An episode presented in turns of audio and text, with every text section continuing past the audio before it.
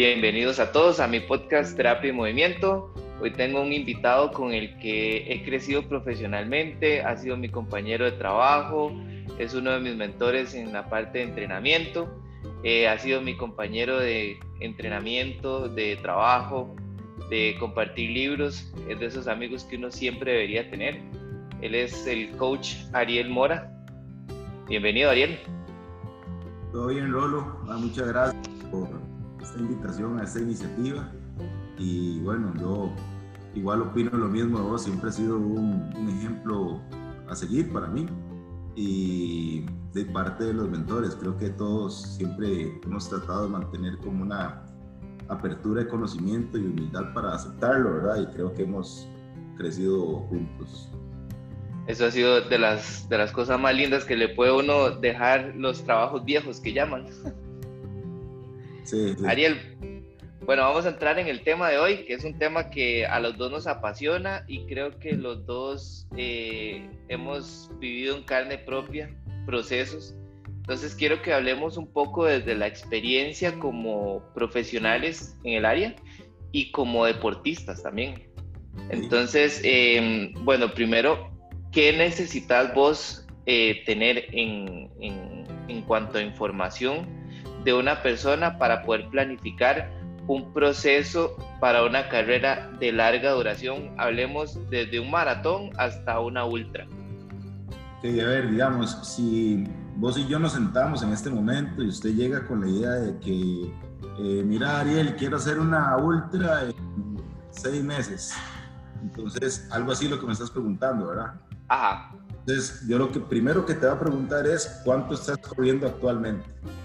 Entonces, dependiendo del volumen semanal que me diga que está corriendo, o sea, cuánto está corriendo semanalmente, por lo menos, yo voy a calcular más o menos qué tan lejos está de la meta, ¿verdad? Si usted me dice, ah, bueno, semanalmente estoy corriendo 30 kilómetros, entonces yo sé que por lo menos está saliendo tres veces 10 kilómetros, que no es suficiente para correr una ultra, ¿verdad? Entonces, este, esa es la primera pregunta. La otra es, cuál es su experiencia corriendo, cuál es su experiencia deportiva y cuál es su edad deportiva, que no es lo mismo que la edad eh, biológica, ¿verdad? Uno puede tener 30 años, pero edad deportiva 15, bien, bien. Entonces, ¿cuánto es su edad deportiva? Lo otro es cuándo fue su última carrera de larga distancia. Y ya en relación a esas tres preguntas, ya uno va conociendo más o menos este, a qué se está enfrentando la persona y me ha tocado decir como, de compa, la verdad, no creo que esté listo. Este, a como me ha tocado decirle a algunos como, vos en 12 semanas, 10 semanas ya está listo para correr esas 100 Entonces, con esas preguntas creo que son la clave para ir más o menos conociendo el atleta. Ahí, ahí tocaste un punto clave de las cosas que, que más quería que fueran saliendo y, y, ya llegamos a la primera y es la edad deportiva porque creo que muy pocos atletas entienden eh, realmente qué es la deportiva y lo más preocupante en muchos casos, muy pocos entrenadores. A mí me ha tocado ver eh, pacientes en su primer proceso de maratón sin edad deportiva porque nunca hicieron mayor cantidad de ejercicio, eh, preparándose para su primera maratón a cuatro meses de su primera maratón empezando a hacer fondos, entre comillas, de 8 kilómetros. Entonces yo creo que, que, que, sí es un tema que podríamos eh, profundizar un poquito. Sí, contame, ¿qué, qué, qué, pensás vos? Vamos, que, ¿cuál es el concepto que vos tenés de edad deportiva? A ver, este, en Costa Rica, ¿no?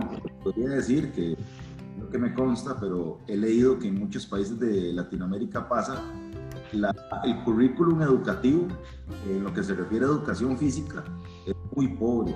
O sea, vos analizás, te sentás con calma y muchos son juegos tradicionales, eh, cosas que, a ver, tal vez a nivel cultural eh, son importantes, a nivel social, pero a nivel deportivo, de adherencia al ejercicio, no. Entonces, ¿qué es lo que pasa? Que venimos de la escuela y si nuestros papás o nosotros no nos interesó meternos alguna escuela de fútbol, este, algún grupo de bailes, eh, no sé, que son generalmente las, las actividades que escogen niños o es un poco sexista a veces, ¿verdad? Las mujeres se van para gimnasio, ballet, niños nos meten en fútbol. Por dicha ha cambiado. Pero si no pasa eso y si el chiquillo no le gustan los deportes, generalmente llegas al cole y en el cole igual solo haces deporte cuando tenés educación física y eh, se ve mucho el caso de que es tan mala la clase que las chiquillas cuando empiezan sus primeras, su, desarrollo, ya ponen muchas excusas para hacer clase. Bueno, hoy no puedo hacer clase de educación física porque vino la, la menstruación. Entonces, este, el ambiente hasta secundaria no es el óptimo a nivel físico en Costa Rica, por lo menos para desarrollar una base atlética suficiente para correr distancia. Entonces llegamos a la U. Y en la U, si estás en una U pública, tienes obligado, obligado que hacer una materia deportiva, ¿verdad? De práctica. Pero si no, de ahí terminar la carrera y ya llevas, ¿qué? 22, 23 años con un nivel normal, o sea, normal porque si vas caminando a la escuela, pero si no, si vas en buseta, no tenés un nivel físico muy bajo, ¿verdad? Entonces, ya trabajando es cuando la gente, después de los 25 años, es cuando dice, madre, mira, me gustaría hacer una maratón. Pero si nos remontamos a lo que te acaba de explicar, hay gente que quiere empezar a hacer una maratón, pero tiene una pobre preparación física o estado físico o un ambiente físico muy bajo. Entonces, la edad deportiva, los años que yo llevo entrenando específicamente para X disciplina entonces, yo lo cuento también, o sea, si yo estuve toda mi vida en una escuela de natación y practicando natación y luego me paso a correr, obviamente tengo una edad deportiva también desde la natación, o sea, tampoco hay que encasillarlo, es solo un deporte. Solo un deporte, Ajá. Yo creo que la edad deportiva es el momento en que tomamos cualquier actividad de forma constante y programada. Este, ahí empieza la edad deportiva.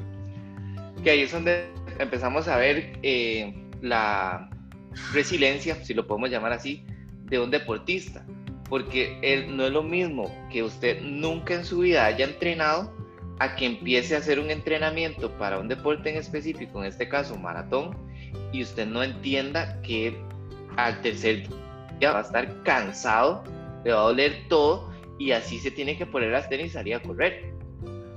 Eso, eso creo que es, es, bien importante. Yo lo veo mucho desde, desde mi campo con el paciente que en la escuela y el cole entrenó y tal vez fue a Juegos Olímpicos, en la U se hizo sedentario, fiestero, y cuando le cayeron los 30 quiso retomar su vida deportiva, pero ya tiene 15, 10 años de no moverse. En, en ese tipo de población creo que es súper importante que hablemos un, un ratito de esto, porque son los pacientes que saben entrenar duro, que no tienen la capacidad física para entrenar duro y que cuando recuperan las ganas o la motivación para hacer algún evento, buscan la distancia más larga y en menos tiempo para generar eh, el proceso. ¿A vos te ha tocado gente así? ¿Cómo, cómo lo manejas? Creo que siempre y, es como el común este, denominador. Eh, hay algo tal vez que es un poco engañoso para el cuerpo. Si nunca has corrido y empezás a correr, obviamente las mejoras van a ser gigantes en un año, pero no estás viendo tal vez el daño anatómico fisiológico que puede causar eh, eso si, estamos en este panorama, alguien que, tenga mucho gato de no hacer nada. Entonces aquí es donde yo creo que aparece la figura del entrenador. Entonces si vos tenés una buena guía, y alguien que te escuche y entienda cuál es la situación y que eh, empiece de una forma muy progresiva, que de hecho la progresividad es uno de los principios de entrenamiento más importantes, este, creo que, que no hay problema. El problema es cuando esa persona lleva un año a correr y dice, ah, yo estoy en todas, yo me siento en todas. Eh, sí, pero llevas un año a correr, ¿verdad? O sea, esperemos a ver primero cuánto vas a durar a, mejorar de nuevo va a ser difícil, ya vas a ocupar un profesional para mejorar bien después de que llegas a tu, a tu plató, ¿no? Y, obviamente aprender a, o sea, mucho, mucho de experiencia corriendo, vos sabes. Entonces, con el tiempo también, este, si yo una vida deportiva más larga, también me conozco mejor. Entonces, creo que es algo también que le ayuda a evitar un poco lesiones. Uno sabe cuándo está cargado, uno sabe cuándo ocupa entrenar, uno sabe cuándo le falta algo aeróbico, cuando uno lleva mucho tiempo entrenar. Es súper enriquecedor esta parte, haber vivido la experiencia para traducírsela a los pacientes. Y me, me pasó mi primera maratón, yo entrené ocho meses para mi primera maratón. Estaba gordo, desacondicionado, tenía tiempo de no correr, pero yo sabía que era sufrir porque yo corro desde que estoy en el cole, eh, nadé toda la vida. Y aún así, el día de la maratón, yo empecé a correr y yo no sentía esa seguridad que le da a uno eh, haber hecho el proceso. Yo no sé, no, no, no, no, nunca supe explicarlo. Cuando me hice mi segunda maratón, yo ya tenía claridad que era el evento y tenía eh, certeza de, lo que iba a ir a hacer. Yo recuerdo que esa vez hablé con César, que es mi, entrenador de carrera, y yo le dije, Tigre, esta vez lo voy a hacer bien, se lo prometo que lo voy a hacer bien. Y yo corrí para Berlín un año completo, sin parar. Hice un proceso como nunca había hecho ningún proceso de natación, nada y ese ha sido mi mejor maratón por mucho, lo disfruté demasiado, los 42 kilómetros se me hicieron eh, muy cortos, el tiempo se me fue muy rápido, yo llegué a la meta y dije, wow, qué, qué diferencia haber tenido confianza en mí y, en, y tener confianza en el, en el proceso. Cuando vos tenés que planificar una carrera a larga distancia, contame tres tips que vos le das a un corredor bajo tu experiencia. ¿A nivel de programación o a nivel de ya carrera? Eh, dame, dame tres de cada una. Creo que es muy valioso este aspecto en, el caso a, a nivel de programación, lo número uno es que a veces menos es más. Entonces, el corredor de ultra mucho porque las carreras son largas, ¿verdad? Pero no necesariamente vos sabes que uno tiene que correr mucho. Me he topado gente a veces corriendo que le pregunta a uno, ¿cuánto está haciendo? 40 eh, y restos, que estoy entrenando para los 5K de X. Y uno, Ay, ¿cómo va a correr 40 y restos en un fondo? Entonces, lo primero es explicarles este, el por qué, la razón de por qué no se hacen fondos tan largos este, porque creo que si el atleta entiende es más fácil que, que haga caso, ¿verdad? Entonces, el, primero es eso. Este, lo segundo es tratar de no dudar en el, en el proceso. Entonces, me ha pasado con atletas buenos que tengo, así, de primeros puestos, que tengo años de entrenarlos, así, más de siete años de entrenarlos, y a veces dudan, ¿verdad? Ven el programa y como, madre, tan poquito, o eh, y si les va bien. Entonces es, eh, ok, si ya tenés una guía, confía en la guía, ¿verdad? Entonces es, lo otro, programación. Y lo otro es, que es algo muy, muy personal, es que, bueno, generalmente las ultras son de montaña, ¿verdad? Mm. hay muchas ultras de calle, sí hay, pero aquí en el país no hay. Aquí hay solo de, montaña y la gente generalmente busca ir a, a ultras de montaña, también hay de calle pero la montaña tiene un componente muscular muy grande. O sea, entonces yo creo en la importancia del trabajo de fuerza y no creo en la pista para corredores de montaña. Es algo muy personal. Entonces creo que la pista, Picante. la pista sirve en algún momento de la temporada, tal vez, pero yo no es algo que vaya a meter constantemente durante el año en la preparación del, atleta de montaña, porque a ver, la, la, fibra, la cantidad de fibras de activación muscular del plano es muy diferente a la montaña. Entonces, eh, y en frecuencia cardíaca también. O sea, en plano yo quiero aumentar mi frecuencia cardíaca un 90, 80%, tengo que darle durísimo, pero en la montaña no. O sea, yo con un poquito de esfuerzo, moviendo diferentes los brazos, la misma inclinación hace que la frecuencia suba más rápido. Entonces, a nivel de programación es lo que siempre me gusta tips o dejarles claro. Ahí te voy a meter el caballo un toque. Creo que, bueno, yo lo veo así.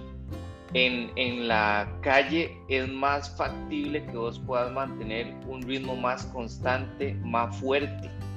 Entonces creo que ahí es donde se le agrega el valor a la pista, porque en la pista uno no entrena siempre a cientos y 800, generalmente hace eh, 1200, 1600 cambios de ritmo, mantiene una, una velocidad constante y eso metabólicamente nos dan varias adaptaciones, más generación de mitocondrias, mejor adaptación a la eh, resistencia a la potencia. Pero es que la montaña es, otra liga, yo creo que no se podrían ver como entrenamientos iguales. Sí, es que hay gente, bueno, se ve, no, es que lo critico, es, es, simplemente su filosofía de entrenamiento, pero hay algunos entrenadores de montaña que meten mucha pista este, para el cuento de hacer al corredor rápido. Entonces, eh, yo creo de lo que he leído, en montaña usted no tiene que ser rápido, usted tiene que ser eficiente. Entonces, este, por, ahí va, digamos, lo que me gusta que el, atleta entienda. O sea, no vamos a hacer trabajo de velocidad montaña, vamos a hacer trabajo de endurance, de que pueda mantener esa, esa, ese ritmo, o vamos a hacer entrenos de resistencia a la potencia, eh, pero de velocidad, velocidad, eh, no creo que haya una adaptación fisiológica ni anatómica tampoco, estructural, de un trabajo plano a un trabajo, una buena transferencia ¿no? a, la montaña.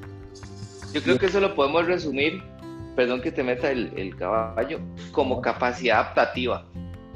Yo creo que, que, son diferentes capacidades adaptativas y viendo la línea que une el, la parte de entrenamiento deportivo con fisioterapia, ahí tenemos varios fallos, porque nosotros no entendemos muchas veces un corredor después de muchos kilómetros de correr se lesiona, porque muchas veces los fisios no tenemos toda la preparación suficiente para entender un proceso de entrenamiento, no, no, no hay esta, este tipo de conversaciones como la que estamos teniendo, donde yo entiendo que es el volumen de trabajo y la, el, la especificidad del entrenamiento que estás haciendo y tal vez no lo puedo traducir a mi proceso de rehabilitación.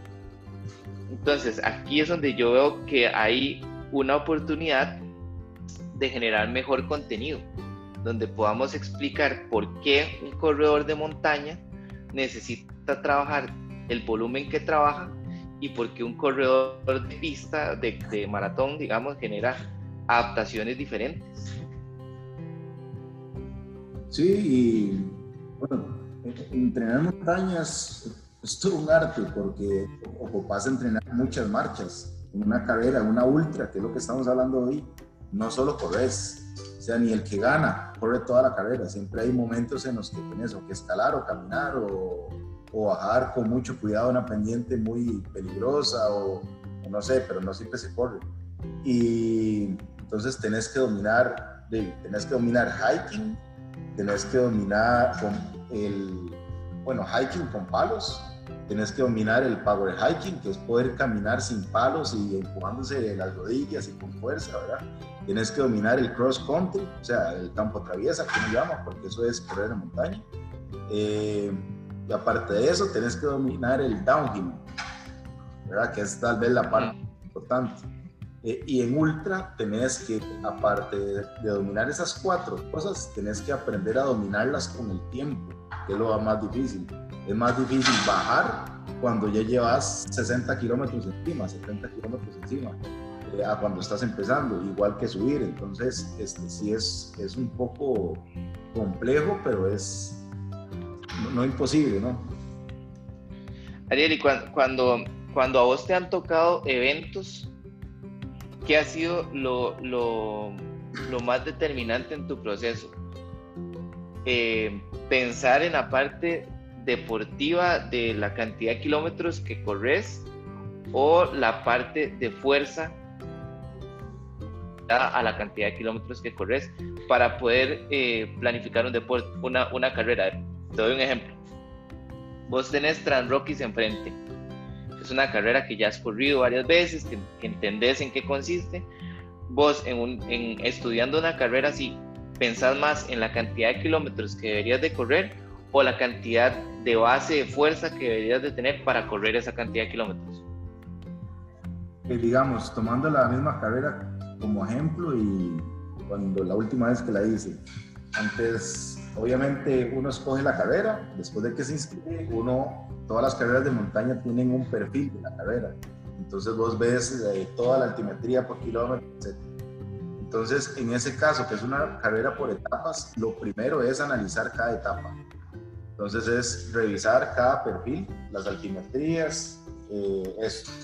Número dos es irse a ver los tiempos de años anteriores, de cuánto está durando la gente en hacer esas etapas. Entonces, en el caso de nosotros, nosotros íbamos con un objetivo de que nos fuera bien, tratar de, de, pellizcar un podio, ¿verdad? Entonces lo que hicimos fue ver los tiempos de los primeros cinco lugares en los últimos cinco años. Entonces hicimos un promedio de cuánto teníamos que durar por etapa para poder este, alcanzar ese objetivo. Cuando vimos cuánto teníamos que tener por etapa, sacamos un promedio de un pace promedio que es el que deberíamos llevar toda la carrera. O sea, saber que si estamos fuera de ese pace, no estamos alcanzando el objetivo este, en las partes corribles, ¿no? Y si estamos muy, muy bajo, es mejor la con calma porque es una carrera por etapas. Entonces, eso fue lo primero que hicimos. Entonces nos dimos cuenta que era una carrera rápida. Entonces, ¿en qué sentido? Que cada etapa los que ganaban duraba menos de cuatro horas. Este, casi cuatro horas la etapa más larga. Entonces vimos que era una etapa rápida. Entonces sabíamos que teníamos que tener eh, un nivel de intensidad muy grande por carrera y sabiendo que teníamos eh, como unas 16 horas para recuperarnos después de cada carrera. Entonces lo primero que hicimos fue un trabajo de pista, por llamarle así, pero lo hicimos en un lugar que está en la verbena, en Escazú, que es como un, estaba por un lugar desde donde yo vivía, que es como un circuito, pero cada vuelta tiene como 100 metros de, tal vez un poquito menos de, de altimetría positiva, entonces no es plano. Entonces, junto a Dani empezamos un trabajo de intensidad ahí para lograr sentirnos un poco más rápidos, por llamarlo así y agarrar un poco de confianza. Una vez que hicimos eso, empezamos a entrenar este, en rutas similares a lo que nos íbamos a encontrar ahí y eh, con objetivos de, de, resistencia a la potencia. Fue lo que entrenamos mucho. Tratar de mantener un ritmo fuerte hasta de X tiempo, sabiendo que cuando íbamos a llegar a la carrera teníamos que hacer eso. Darle fuertísimo toda la carrera y después descansar todo el día. Eh, lo que pasa es que creo que en este ejemplo, que es una carrera por etapas, es, no le podría decir que lo más importante sea el volumen o la intensidad, porque por etapas creo que es más bien la planificación de la carrera, o sea, el estudio de la carrera como tal. O sea, no, no, no, no es ni volumen ni intensidad, le podría ni densidad tampoco, que son dobles sesiones. Podría decirle que lo más importante es eso, estructural el estudio de la carrera como tal y aprenderse la, la, carrera, ¿verdad? Eso, eso, ese era el punto al que quería que llegáramos, la planificación de la carrera, porque muchas veces nosotros pensamos en la planificación deportiva del evento. Entonces ya tenemos cuántos kilómetros eh, acumulados tiene que tener el corredor por semana, ya sabemos cuántas sesiones de fuerza y qué, qué manejo de intensidades eh, va a tener en la parte de fuerza, pero muchas veces, y desde mi perspectiva como oficio y entrenador, nos saltamos la planificación de la carrera. Te voy a dar un ejemplo. No es lo mismo correr Chicago que correr Londres, que correr Buenos Aires, que correr Ciudad de México, que correr Medellín. Hay un montón de maratones que tienen altimetrías, que están por encima del nivel del mar, mucho que están al nivel del mar. Eh, son eh, por ejemplo, yo, yo Chicago la sentí mucho más plana que Berlín. Berlín para mí tiene un, un, panzota en el kilómetro 20 que uno no se espera. Y mi, mi, mi estudio, mi planificación de la carrera nunca lo contempló.